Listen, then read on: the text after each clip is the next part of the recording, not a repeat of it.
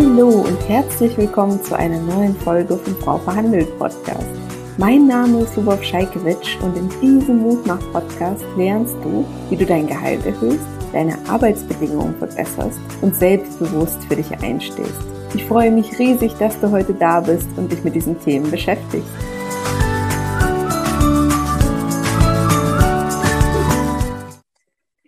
Freue mich sehr, heute die Sandra Rungen zu Besuch zu haben als Arbeitsrechtlerin, Autorin, Gründerin eines Coworking Spaces für Babys und für Selbstständige. Hat Sandra, glaube ich, ganz viele Tipps, die sie uns hier heute mit auf den Weg geben kann.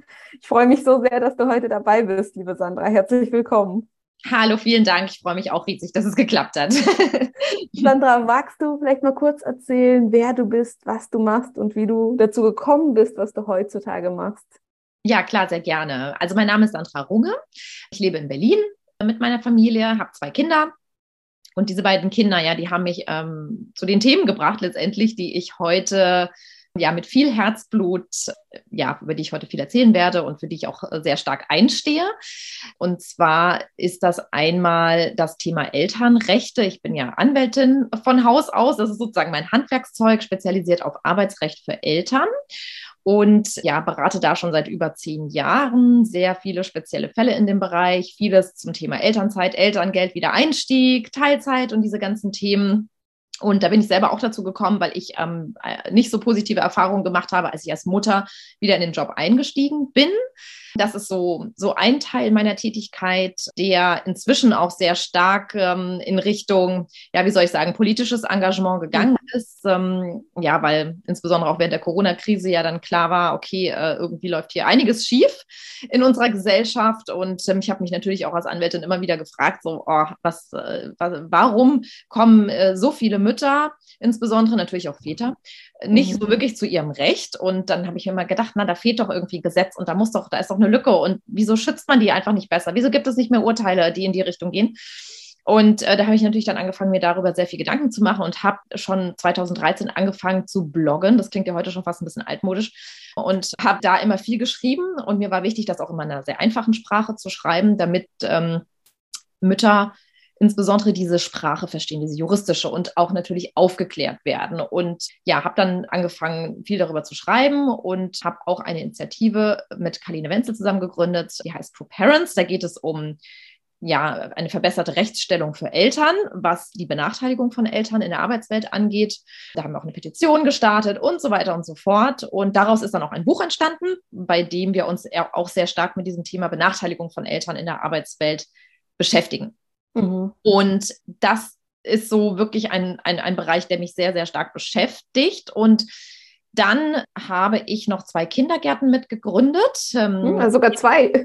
ja, es sind inzwischen zwei, genau. Das ist ein, ein etwas spezieller Kindergarten, und zwar ein Kindergarten, bei dem die Eltern nebenan arbeiten. Mhm. Das ist letztendlich ein Coworking Space mit Kinderbetreuung, weil ja, ich nicht immer, diese gesetzliche Lage hat mir nicht immer so gefallen, was Elternrechte anbelangt. Mich hat, mir hat auch diese Betreuungslandschaft nicht immer so gut gefallen für meine ja. eigenen Kinder. Ja, die sind ja jetzt schon in der Schule, aber damals habe ich mir auch mal gedacht, so, hä, dieses ganze Kita-Thema, das kann man doch irgendwie viel besser machen. Und wir haben nicht immer so gute Erfahrungen gemacht mit der Kinderbetreuung von unseren Kindern und haben dann kurzerhand äh, entschieden, selber eine Kita zu gründen. Genau, also das ist vielleicht nur ganz kurz die Geschichte, die, die ich auch immer noch gerne erzähle. Und ähm, ja, da sind wir auch dabei, ja, insgesamt äh, jetzt über 50 Kinder mit einem etwas innovativeren Betreuungskonzept in Berlin zu betreuen. Und das soll auch noch wachsen. Genau. So. Wie heißt das genau für diejenigen, die jetzt aus Berlin zuhören? Das heißt Coworking Toddler. Also mhm. ähm, genau, wie der Name schon sagt, ist es ein Büro für Eltern und nebenan eine Kita. Mhm. Und äh, ja, das hat sehr viel Spaß gemacht, das ganze Konzept zum Leben zu erwecken war auch viel Arbeit und genau, äh, ja, genau, viel Behördenthemen und so. Aber ich glaube, da ist uns auf jeden Fall äh, was sehr Besonderes gelungen, um auch einfach den Bedürfnissen von Eltern und Kindern gerechter zu werden und natürlich auch Vereinbarkeit nochmal neu zu denken im, mit dem Kontext Kinderbetreuung nebendran. Ja, Genau. Sandra, du hast jetzt ganz zu Beginn gesagt, dass du auf das Thema gekommen bist, weil du selbst nicht so positive Erfahrungen gesammelt hast mit dem ersten Kind. Magst du da vielleicht noch mal ganz kurz erzählen, was dir widerfahren ist? Ja, klar. Also es ist so verrückt. Die Geschichte, die ist ja jetzt auch schon wirklich über zehn Jahre her. Aber ich erlebe sie als Anwältin auch wirklich immer wieder, weil sie in der Form auch immer wieder an mich herangetragen wird. Und ich will, das sage ich immer davor, wirklich niemandem irgendwie eine Angst machen und so. Aber ich glaube, es ist manchmal wichtig, dass man auch sowas mal hört, ja, wie es natürlich nicht ablaufen sollte, wenn man nach der Elternzeit wiederkommt. Ich hatte damals Elternzeit genommen für meinen großen Sohn, ein Jahr und bin dann am ersten Tag wieder zum äh, Arbeitsplatz ganz normal hingegangen und äh, nichts ahnend. Ich dachte, alles ist gut. Ich hatte mein Kind schon in der Kita eingewöhnt oder beziehungsweise meine Mutter hatte mir damals geholfen, habe die extra mhm. einbestellt, habe alles super organisiert und dachte, oh ja, läuft ja alles normal weiter. Ich wollte Vollzeit wieder anfangen nach einem Jahr Elternzeit und bin dann da hingekommen und äh, das war irgendwie ganz gruselig, weil ich hatte, also ich hatte mein Büro noch behalten, das wusste ich und bin und, und das war aber komplett mehr oder weniger leer. Also der ganze Schreibtisch war leer. Mhm. Und dann habe ich schon gedacht, so, oh Gott, irgendwas ist hier ganz komisch. Und mhm.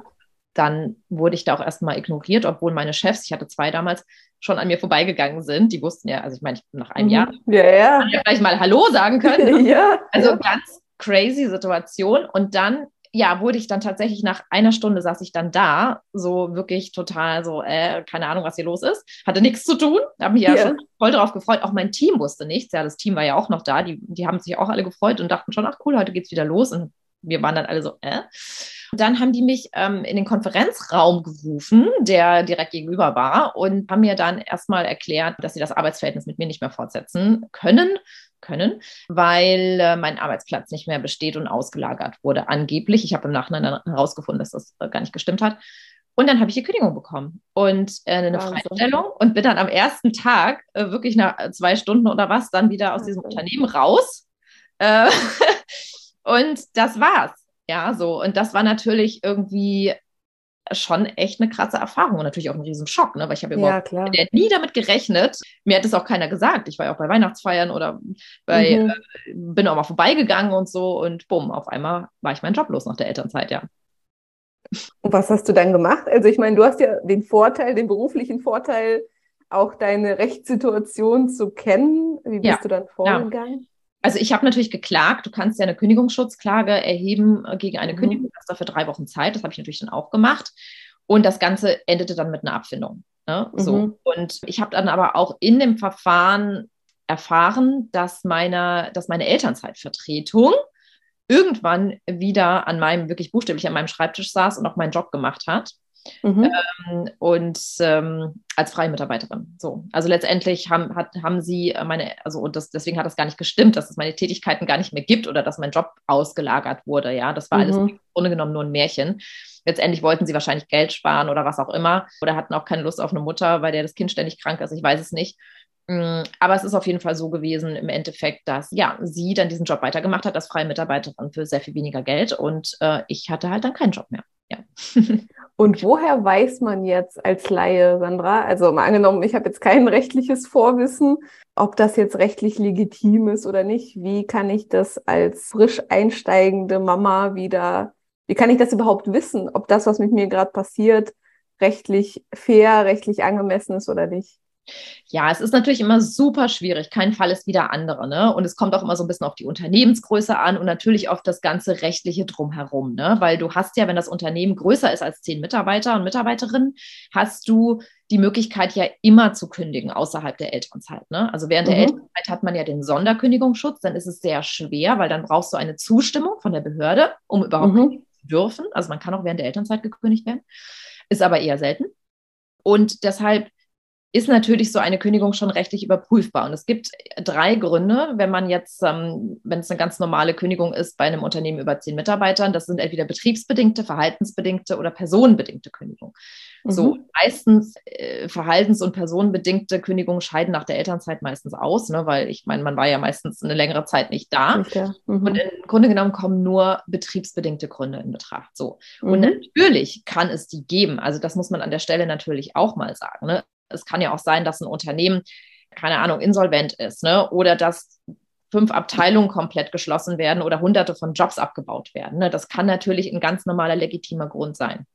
Aber natürlich haftet so einer Kündigung oder auch so, wie es mir passierte nach der Elternzeit, immer so ein bisschen dieses, Ding an, so, hä, eigentlich hat sie ja einen Anspruch auf einen gleichen oder einen gleichwertigen Job nach der mhm, Elternzeit. Ja. Wie kann der jetzt plötzlich wegfallen? Also da muss ja schon eine gute Begründung da sein.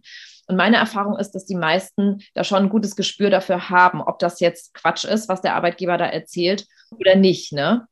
Wie letztendlich dann die, die, die ganze Sache rechtlich zu bewerten ist, ist häufig dann wirklich eine Frage, die vor Gericht entschieden wird. Und dann wird natürlich geguckt, ist die Begründung, die da ein Arbeitgeber liefert, stichhaltig und äh, entspricht die der Wahrheit oder nicht. Ne? Und mhm. natürlich hat da meistens immer ein Arbeitgeber seine Version.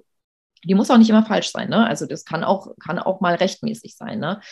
Aber häufig ist es natürlich so, dass dann irgendwelche Dinge erzählt werden, die äh, bei denen dann sich die Frage stellt, so ist das überhaupt wahr oder so, äh, wieso, die, den Job gibt es ja noch, den macht nur ja. anders und irgendwie haben die keinen Bock mehr auf mich, ja? Also sowas, das, dafür hat man, entwickelt man relativ schnell ein Gefühl und in den meisten Fällen reicht, reicht man ja dann auch ein Rechtsmittel ein und erhebt dann eine Klage, weil wenn du das nicht machst innerhalb von drei Wochen nach der Kündigung, dann gilt die Kündigung als rechtmäßig. Du musst dich das heißt, man hat wirklich drei Wochen Zeit. Das ist schon mal ja. ein wichtiger, guter ja. Tipp, wenn man gekündigt wird in dieser Konstellation. Sandra, wir haben auch so ein paar Fragen aus der Community an dich mhm. bekommen und ich glaube, das geht auch in die gleiche Richtung. Ne? Du hast gesagt, es ist so ein Bauchgefühl im Prinzip, ist das, was hier gerade passiert, ein faires Thema, stimmt es, stimmt es nicht? Und viele der Frauen, die ich betreue, erleben solche Diskriminierungsversuche oder Diskriminierungsarten halt auch zwischen den Zeilen. Ne? Das hat zum Beispiel eine geschrieben, dass sie Führungskraft ist, in Teilzeit ist, aus der Elternzeit wiederkommt und sie merkt, dass das inoffiziell nicht gewollt und nicht ermöglicht wird und fragt sich, hey, ist es was, wo es sich lohnt zu klagen? Wir haben auch viele, die die Kosten, die Anwaltskosten halt scheuen und sagen, na ja, ich kann mir auch einfach einen anderen Job suchen, so. Ähm, oder ich bleibe noch ein bisschen länger mit den Kindern zu Hause. Wie ist da so deine Haltung? Also wenn es nicht so ganz hundertprozentig klar ist und wenn man sagt, hey, ich könnte ja vielleicht auch einen anderen Weg finden, muss ich wirklich in diese unangenehme Klagesituation mit dem Arbeitgeber gehen?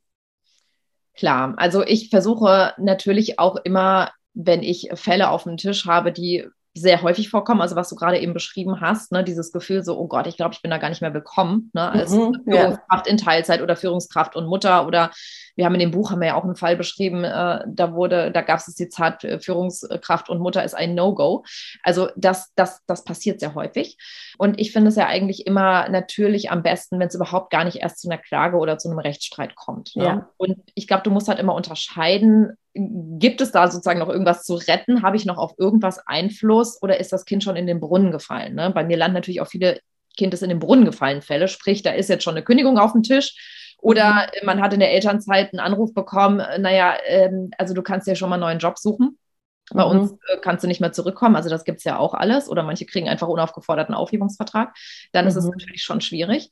Aber ich kann, also äh, eine Sache erstmal ist aus meiner Sicht ganz wichtig, weil du auch das eben angesprochen hast. Ähm, das ist natürlich, äh, sich viele auch zum Beispiel Anwaltskosten scheuen oder Beratungskosten. Also jeder sollte eine Rechtsschutzversicherung haben. Ja, das, mhm. das ist immer, weil es ist super ärgerlich, wenn du merkst, da ist irgendwas, geht da in die komplett falsche Richtung und vielleicht kann es ja auch die Situation sein, dass du eine Kündigung bekommst und dann musst du dich dagegen wehren. So, mhm. und dann stellst du fest, Mist, jetzt habe ich irgendwie, das, das kostet da doch Geld, ne?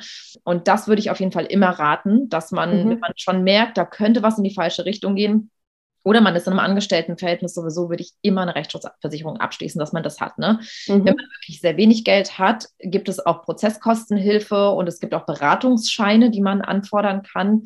wenn man wirklich also jetzt auch mittellos ist. Ne? Das, ja. nicht, das sage ich auch immer dazu. Nicht, dass es jetzt so klingt, als ob ich hier so, so Anwaltswerbung nur mache, darum geht es gar nicht, sondern es gibt auch verschiedene Arten und Wege und es gibt natürlich auch ehrenamtliche Vereine und so, bei denen man sich Rechtsrat holen kann. Ne? Aber mhm. wenn es wirklich hart auf hart kommt, also und, und wenn man die finanziellen Mittel dazu hat, würde ich dazu auf jeden Fall raten. Also das ist, gehört für mich zur Babyausstattung dazu. Ja, also klingt jetzt leider ein bisschen hart, ja. Na, das klingt sehr ja. realistisch, ja. Ich weiß, aber es ist so, ne? Also es hatte neulich auch jemand zu mir gesagt, eine Mandantin, ähm, ja, also beim Babyshower sollte man eigentlich immer eine Rechtsschutzversicherung dazu schenken. Ne? Fand ich irgendwie ganz süß. Und also das ist, glaube ich, wichtig, dass man das so ein bisschen im Kopf hat. Und dann gibt, muss man natürlich einfach schauen, also was für Einflussmöglichkeiten hat man. Ne? Ich meine, natürlich kann man sagen, naja, ich hatte jetzt eh keine Lust mehr da zu arbeiten, ich will was Neues machen, dann kann man sich natürlich auch umorientieren, ja, warum mhm. nicht? Also ich meine, vielleicht will man ja nach einer Weile auch mal wechseln und merkt, da ist irgendwie so ein Spirit, der ist nicht so cool und die sind nicht so familienfreundlich.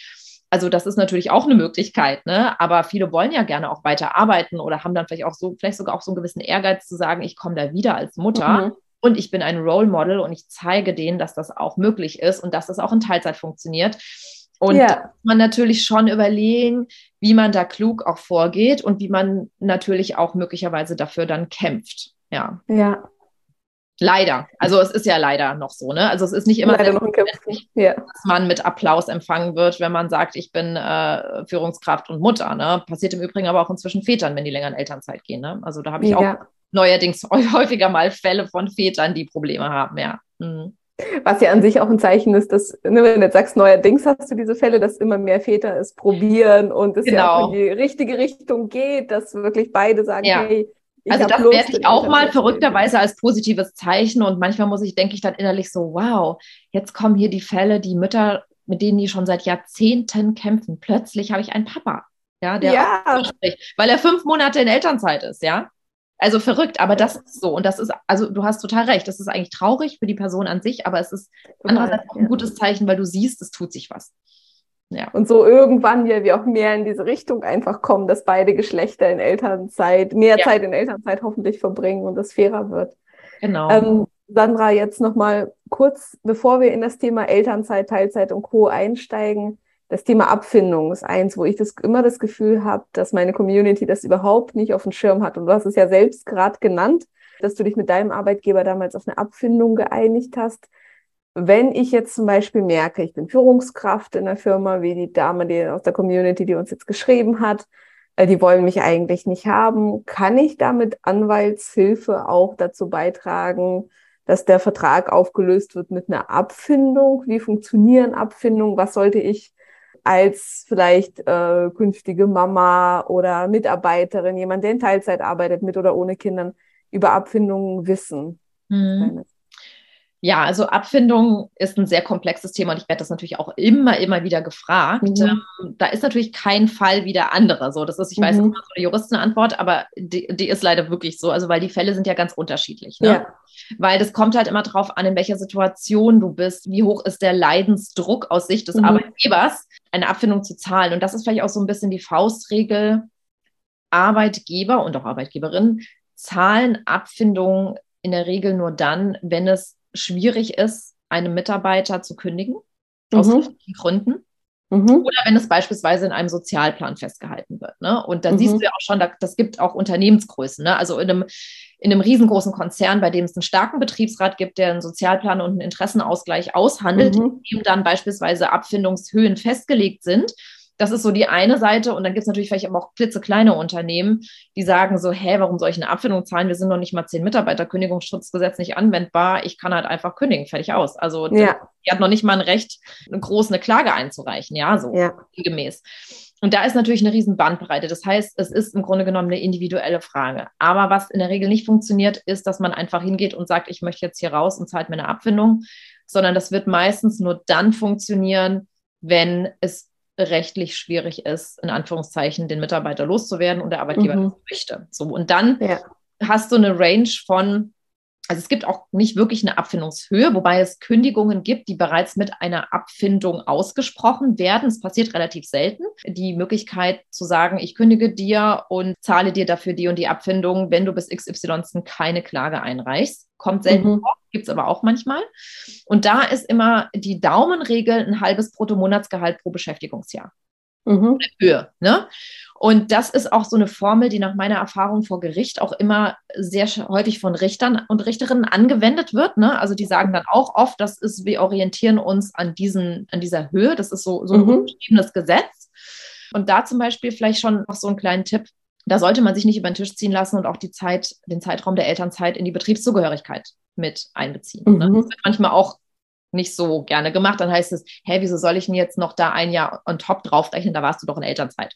Also ja. das Spiel würde ich immer aufpassen, dass man da das sich nicht breitschlagen lässt, weil du, das ist ja eine normale Betriebszugehörigkeit, ne? Absolut, das ist nochmal ein guter Tipp. Ich glaube, das sehen viele auch bei sich selbst nicht, ne? Sagen, ah, ich habe irgendwie drei Elternzeiten ja. gemacht, das heißt, ich habe viel weniger gearbeitet. Klar, also es ist natürlich aus Sicht eines Unternehmens, die sagen dann natürlich, na, das da in dem Jahr hast du mir ja irgendwie nichts gebracht, in Anführungszeichen, und hast ja nichts geleistet und nichts gerockt. Aber jetzt mal rein äh, von der vertraglichen Perspektive her ist mhm. es so, der Vertrag besteht weiterhin fort. Das, das vergessen ja. nach meiner Erfahrung Mütter auch sehr häufig. Dieser Arbeitsvertrag, den gibt es noch während der Elternzeit. Ne? Also der mhm. ist nur, der schlummert so ein bisschen. Aber ja. die Elternzeit zu Ende ist, dann wird er wieder aktiv. Und dann sind ja da auch ganz genau Rechte und Pflichten festgehalten. Genau. Ja. Das darf, muss man sich immer wieder vergegenwärtigen, ne? dass das nicht ja. einfach so endet dann mal. Ne? Ja, Sandra, ich komme ja natürlich aus der Verhandlungsperspektive. Das heißt, ich fahre immer die Schiene, wir reden so lange miteinander und versuchen eine gemeinsame Win-Win-Lösung zu finden, bis es nicht mehr geht.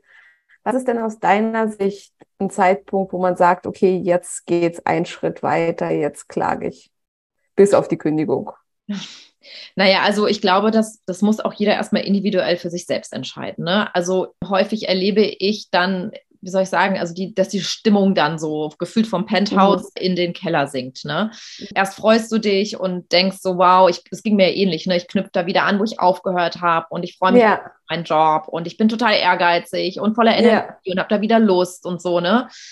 Und dann merkt man aber plötzlich, das ist ja auch so, also ich, ich, ich finde auch immer Arbeitsrecht oder diese arbeitsrechtlichen Themen sind so wie eine Beziehung. Du wirst dann plötzlich so zurückgewiesen und dann mhm. verursacht das ja was bei dir, ne? Klar. Und plötzlich merkst du, oh, okay, die wollen mich nicht mehr oder die wollen mich degradieren oder die wollen mir nur noch einen mhm. blöden Job geben nach der Elternzeit. So. Und das ist dann wie eine Form von Zurückweisung. Und dann passiert es halt häufig schnell, dass sich so eine Stimmung ganz schnell verschlechtert. Und irgendwann mhm. fallen dann auch schon Worte, naja, haben Sie mal darüber nachgedacht, zu gehen und wir zahlen Ihnen auch eine Abfindung. Oder, also sorry, hier, wir können Ihnen keinen Job mehr anbieten, entweder nehmen Sie das oder sie nehmen die Abfindung. Und ich glaube, wenn du selber für dich merkst, es ist schon so zerrüttet, dass du dann nicht mehr hin möchtest, ne? Mhm. also, dass du auch gar keine Lust mehr hast, da zu arbeiten, dann macht das häufig gar keinen Sinn. Und dann muss man sich tatsächlich doch überlegen, ob es dann irgendeine Form gibt, da rauszugehen, ja. Und ich finde es immer sehr schade und ich würde mir auch immer mehr wünschen, dass sich dieses, dieses, dieses äh, Absinken der Stimmung vermeiden lässt, ne? Ja. Und das ist ja auch, was du angesprochen hast. Also diese Gesprächskultur noch irgendwie hinzukriegen und auch dieses Sprechen auf Augenhöhe, ja. Und das mhm. finde ich ist etwas, was man echt wirklich ganz stark versuchen sollte zu bewahren. Aber du kannst es ja nicht alleine beeinflussen. Du hast ja immer noch das Gegenüber. Ja. So. Und deswegen glaube ich, gibt es da so meistens ein Zeitfenster. Und entweder reißt man das Ruder irgendwie rum und mir passiert das wirklich manchmal zu selten. Und häufig ist es ja leider so, dass dann so ein wertschätzendes Miteinander irgendwann nicht mehr vorhanden ist oder alle nur noch genervt ja. sind. Und viele Unternehmen wollen ja auch Ruhe haben. Die wollen ja gar nicht mehr, dass dann so eine Querulantin da zurückkommt. Ja, das ist leider auch oft ein Grund, dass dann gesagt wird, ja, ja, okay, dann hier lieber Geld und Tschüss. Ne? So, und das ja. ist total schade. Und ich glaube, das ist so der, der Knackpunkt. Und ähm, mhm. das, das, musst du aber auch selber spüren. Und viele, ja. viele Mütter sagen dann irgendwann, oh nee, ich, ich will da nicht mehr hin. Ich, es ist, ich wollte, aber ich merke, nee, ich möchte jetzt was anderes, ich brauche was Neues und die, mit den Personen möchte ich nicht mehr zusammenarbeiten. Und dann ist ja. der Zeitpunkt. Ja, ja, spannend. Sandra, wenn du jetzt jemanden vor dir hast, der sagt, hey, ich plane mal schwanger zu werden oder ich bin jetzt gerade schwanger, ich habe es jetzt dem Arbeitgeber noch nicht gesagt, was würdest du diesen Frauen für ihren Weg von quasi positiven Schwangerschaftstest bis wieder Einkehr aus rechtlicher Sicht für Tipps mit auf den Weg geben? Was sollte man wissen? Worauf sollte man achten aus deiner Sicht? Wobei ja, ich glaube, wir müssen dann gleich nochmal eine neue Aufnahme äh, starten. das ist eine sehr. Aber vielleicht eine Top, Top 3 Tipps. Sehr so, gute Frage. Nein, das ist eine super wichtige Frage und das ist auch total gut. Und ich finde es vor allem super, wenn man auch Frauen erreicht, die vielleicht noch gar keine Kinder haben. Ja, mhm. also dass man wirklich sich schon super früh darüber Gedanken macht. Und klar, also natürlich ist es so, du kannst natürlich immer schon auch mal schauen, wie so, wie ist denn so dieses Unternehmen drauf, ne? Was haben die für Angebote, sich einfach erstmal schlau machen, zu informieren, sich auch mal zu vernetzen, mal zu gucken, da ist ja, ich kenne in meinem Team ist eine Mama, die ist jetzt wieder da mhm. nach der Elternzeit, die mal ausquetschen, wie war es denn, wie waren die zu dir, hat das alles gut geklappt, ne? Also das dieses mhm. Wissen erstmal, glaube ich, um so ein bisschen herauszufinden, wie tickt das Unternehmen, ne? Mhm. So, und dann gibt es natürlich unterschiedliche Sachen. Also entweder im Idealfall ist es ein super freundliches, äh, familienfreundliches Unternehmen und alles funktioniert super, aber selbst in dem Fall sollte man natürlich auch aufpassen, weil häufig ändern sich ja auch Personen oder auch Vorgesetzte. Ne? Es kann ja, ja ganz schnell jemand anders plötzlich da sein, zum Guten hin oder aber auch zum weniger Guten hin. Und deshalb gibt es natürlich immer so einen bunten Strauß an, an Dingen, die man berücksichtigen sollte, wenn das Thema Kinderplanung näher rückt. Ne? Also neben diesen sozusagen schlau machen, wissen, sich vielleicht auch in der Freizeit schon mal so ein bisschen informieren. Das ist auf jeden Fall wichtig. Und dann natürlich gibt es so ein paar Sachen, was man immer glatt ziehen sollte. Und da, da sind wir natürlich auch ein bisschen bei deinem Thema die ganzen arbeitsvertraglichen Unterlagen. Ja, also ich erlebe mhm. zum Beispiel häufig, dass der Arbeitsvertrag überhaupt nicht mehr dem entspricht, wie er eigentlich gelebt wird. Sogar manchmal in Bezug auf das Gehalt. Da ist überhaupt ja. keine Vereinbarung da wird dann irgendein Gehalt gezahlt, aber man findet überhaupt gar keine Vereinbarung, keine schriftliche dazu oder ähnlichem. Mhm. Ne? Oder auch Boni oder irgendwie sowas. Also ruhig so ein bisschen schauen, dass man alles, das, was man tut, dass das auch irgendwie verschriftlicht ist. Ja. Ne? Oder wenn du merkst, du hast jetzt irgendwie eine neue Position und machst sie schon seit einem halben Jahr, aber in deinem Arbeitsvertrag steht immer noch deine alte und es gibt auch gar keine Stellenbeschreibung dazu. Also sowas ruhig mal so ein bisschen ordnen, ne? weil das kann wichtig für den Wiedereinstieg in den Job sein. Ne? Also ja.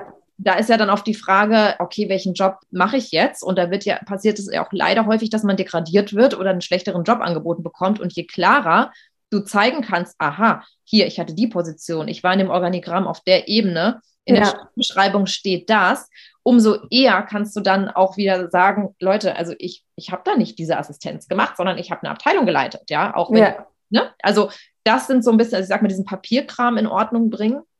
Dann hatte ich ja schon gesagt, Rechtsschutzversicherung wichtig. Und zu dem Papierkram gehört im Übrigen auch nochmal so ein äh, Zwischenzeugnis. Ne? Also man, mhm. bevor man jetzt in die Elternzeit geht, sollte man sich immer ein Zwischenzeugnis nochmal geben lassen. Auch weil du vielleicht gar nicht weißt, ob das Team noch vorhanden ist und auch dein oder deine Chefin, die, die dich äh, super gut findet. Ne? Das mhm. man, sollte man sich auch alles vorher geben lassen und dann ruhig aber auch schon mal ansprechen, so vielleicht mit Blick auf den Wiedereinstieg, am, auch am letzten Arbeitstag, ne? dass man mal äh, ja. fragt, so, also dass man auch dieses Interesse zeigt. Ne? Ich weiß, manchmal nervt das und auch immer dieses Ja und äh, proaktiv sein und man muss sich da immer während der Elternzeit 20.000 Mal melden und so. Aber das ist wichtig. Ne? Also man darf, glaube ich, nicht, ideal ist es natürlich, äh, wenn sich auch der Arbeitgeber drum kümmert, ja. Mhm. Aber ähm, das passiert leider nicht immer. Und deswegen muss man da auch mal sich ein bisschen überwinden und vielleicht gucken, dass man diesen Kontakt sucht, dass man am Ball bleibt, ne? dass man auch mit den Kollegen in Austausch bleibt, dass man halt irgendwie weiß, was, was läuft da ab und was nicht. Das ist auch immer wichtig, dieses Kontakt halten. Ne? Und, ja. und natürlich kann man da auch immer mal ansprechen, du, also klar, ich weiß noch nicht, wie es dann mit Kind ist, aber ich, ich möchte gerne wiederkommen und ich freue mich drauf und ich würde gerne das und das weitermachen und ich nutze die Elternzeit vielleicht, um mich weiterzuentwickeln. Ne? Mhm. Und auch ruhig während der Elternzeit einfordern, dass man am Ball bleibt. Ne? Also ich höre zum Beispiel auch immer wieder, dass man plötzlich von Fortbildungen ausgeschlossen wird. Ne? Also ja. Fortbildung oder so. Ne? Da kannst du ruhig sagen, äh, da sind wir wieder bei diesem Thema, es gibt einen Arbeitsvertrag. Ne? Das heißt, du kannst ganz normal auch solche Angebote in äh, Anspruch nehmen. Ne? Also auch so Firmen-Events, Fortbildungen, auch mal vorbeigehen. Ne? Da habe ich auch mal ja gehört, dass eine, eine Mutter meinte, naja, aber der Arbeitgeber hat gesagt, ich darf aus versicherungstechnischen Gründen nicht mehr das Gebäude betreten. Das ist totaler Quatsch.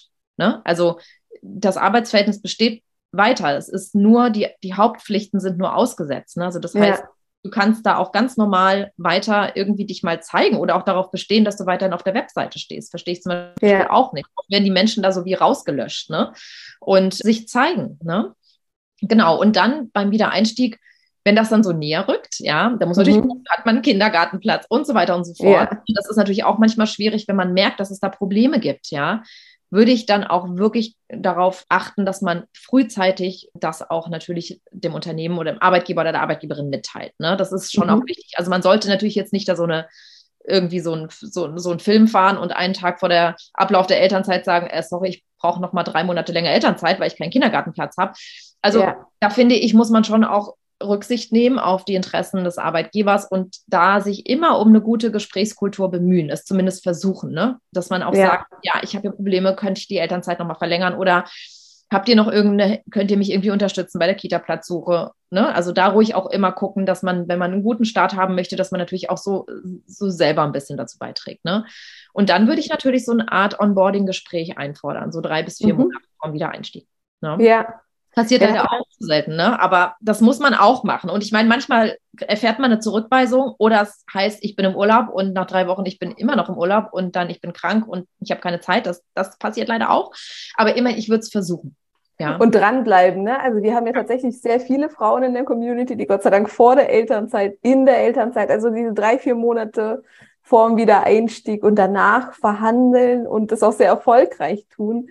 Und ich glaube, dass viele da noch so eine Hemmschwelle im Kopf haben, auch was das Thema angeht. Ich bin doch gar nicht im Unternehmen. Kann ich überhaupt jetzt mein Gehalt verhandeln? Ich gehe ein paar Monaten raus. Kann ich äh, jetzt mein Gehalt verhandeln? Ich bin doch gar nicht da. Wie siehst du das Ganze? Also wir sehen das ja in der Praxis, dass es funktioniert. Wie siehst du das aus rechtlicher Sicht und kannst du den Frauen da vielleicht auch diese Sorge nehmen, so Gott, oh Gott, ich bin ja gar nicht wieder da oder bald weg, mhm. habe ich überhaupt ja. Anspruch? Also das verstehe ich und ähm, klar, äh, das kann ich super gut nachvollziehen. Also ganz wichtig ist bei so Gehaltsthemen immer, und das wirst du ja sicherlich auch immer ganz, ganz oft raten, dass man zugesagte Gehaltserhöhungen sich ganz schnell schriftlich geben lässt. Ja. Ne? Also da hüpfe ich wir noch. Sagen ja immer, so, wir genau. sagen immer so schön, wer schreibt, der bleibt. Ne? Ja, also, genau, das sage ich auch immer. Das ist super wichtig. Weil ja. das ist übrigens auch ein Fall in unserem Buch. Wir haben ja da auch 36 ähm, äh, Mütter und Väter interviewt. Da gibt es auch zwei Fälle tatsächlich, bei denen es so war, dass man eine Gehaltserhöhung zugesagt bekommen hat. Ja. Dann kam die Schwangerschaft und dann so, hä? Nee, also warum soll ich dir das jetzt noch zahlen? Ne? Wahnsinn. So, und das ist natürlich schon auch eine harte Diskriminierung, muss man wirklich sagen, aufgrund der Schwangerschaft und damit auch aufgrund des Geschlechts. Und das kann man natürlich schon vermeiden, indem man ähm, sich sowas sofort schriftlich geben lässt. Ja. Das würde ich wirklich ganz schnell tun, weil ähm, ganz oft hat man nämlich da auch, also das ist leider auch Benachteiligungspotenzial, was ja. dann passiert, ne, wenn man dann halt das hat. Ne? Und Sandra, da haben wir ganz häufig das Thema, reicht da auch eine E-Mail? Naja, also es kommt tatsächlich auf die Beweislast manchmal im Streitfall an. Ne? Also ähm, mhm. ich habe tatsächlich gerade auch so, ein, so, ein, so, ein, so eine Art Diskriminierungsfall zu der Thematik. Also natürlich kann man auch eine E-Mail schreiben. Ja, das geht auch. Also wenn man da eine Bestätigung hat, hiermit, also das natürlich sollte da nicht drinstehen, wir reden mal in sechs Monaten über dein Gehalt. Ja, genau, klar. Das ist auch so ein bisschen wischiwaschi, aber wenn da drin steht, hiermit bestätigen wir Ihnen, dass Sie ab dem XY eine Gehaltszahlung in Höhe von ne, ne, ne, bekommen, ja. dann ist das auf jeden Fall auch ähm, bindend. Ja. Super. Mhm. Natürlich sollte man sich idealerweise immer noch mal wirklich arbeitsvertraglich schriftlich und eigentlich ist der Arbeitgeber ja auch verpflichtet, diese Dinge schriftlich niederzuschreiben. Aber trotzdem, also das ist besser als nichts, würde ich mal sagen. Ja. Und also das ist so ein Punkt, den ich immer sehr wichtig finde. Und natürlich diese Hemmschwelle, ne, dass man sagt, ah, okay, jetzt ist, ich komme jetzt wieder nach einem Jahr und dann soll mir meine Arbeitgeberin irgendwie nochmal 50 Prozent mehr Gehalt zahlen oder was auch immer. Klar, das, das, das kann ich gut nachvollziehen, dass man das hat.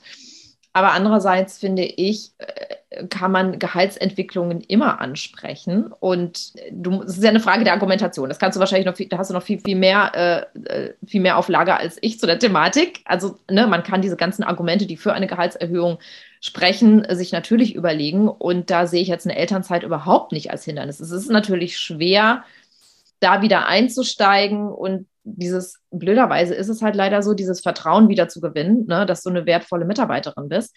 Das ist wahrscheinlich vor der Elternzeit einfacher. Ne? Also vielleicht ist es idealerweise schon eher so, dass man vor der Elternzeit Gehaltsentwicklung ansprechen sollte und die sich zumindest bestätigen lassen soll. Da würde dann ja. zum Beispiel auch mal so eine Mail reichen, oder einem Protokoll, was man vielleicht anfertigt. Mhm. Naja, also wir reden immer mal so alle halbe Jahre übers Gehalt. Ne? Also sowas kann man, da kann man die natürlich schon auch ein bisschen festnageln. Ne? die Verhandlungspartner. Aber ich finde auf jeden Fall, dass man das ansprechen sollte und dass man da auch ruhig selbstbewusst rangehen kann. Also warum ja. nicht? Also ne, es ist ja auch erwiesen, dass man als Eltern, wert, dass es wertvolle Mitarbeiter sind, die sind loyal, wenn man gut zu denen ist, kommen die wieder und das ist natürlich auch was Wichtiges und da sollte man auch ruhig selbstbewusst dazu stehen. Ja. Ja, vielen Dank, liebe Sandra. Also ich erlebt es ja bei uns in der Community und wenn ihr jetzt gerade in der Elternzeit seid oder kurz vor der Elternzeit steht, schaut euch nochmal die Interviews äh, von Tamara an, von der Christine, glaube ich. Christina heißt sie. Die haben, also die Tamara hat 66 Prozent mehr Gehalt aus der Elternzeit verhandelt, die Christine 48 nach der Elternzeit und das sind halt einfach, die beide sind in Teilzeit wieder da Die eine hat ein Kind, die andere drei Kinder. Das geht und funktioniert. Ne? Also lasst euch da bitte, bitte nicht abschrecken. Sandra, ähm, jetzt hast du ja von deinem Buch erzählt. Du hast ja vorhin gesagt, dass du auch einen Blog hast. Wie heißt denn der Blog, wenn sich jetzt jemand noch ähm, weiter in das Thema einlesen möchte? Klar, sehr gerne. Also ich habe ein paar Kanäle. Also klar, einmal, wie gesagt, gerne das Buch. Mhm. Da findet man schon, glaube ich, auch eine ganze Menge. Dann ähm, smart-mama.de heißt mein Blog. Der dringt mal mhm. wieder ein bisschen ähm, äh, reaktiviert werden muss, aber da sind immer noch ganz, ganz viele Tipps. Also vielleicht schreibe ich da auch mal demnächst was zum Thema Gehalt. Das finde ich wirklich super spannend. Mhm. Und dann gerne auf meinen Instagram-Kanälen. Also da poste ich ganz viel. Einmal, also mein, natürlich mein privater, Sandra Maria Runge, oder gerne auch auf Pro Parents gucken. Da sind mhm. so auch ein paar Beispiele, so wie es eigentlich nicht laufen sollte für die Praxis. Aber ich finde das immer ganz wichtig, weil man da so ein Gespür dafür entwickelt. Genau, das sind so die Hauptkanäle. Und natürlich kann man mich auch gerne kontaktieren ähm, über meine äh, Kontaktdaten, die dort überall vermerkt sind. Genau. Ja.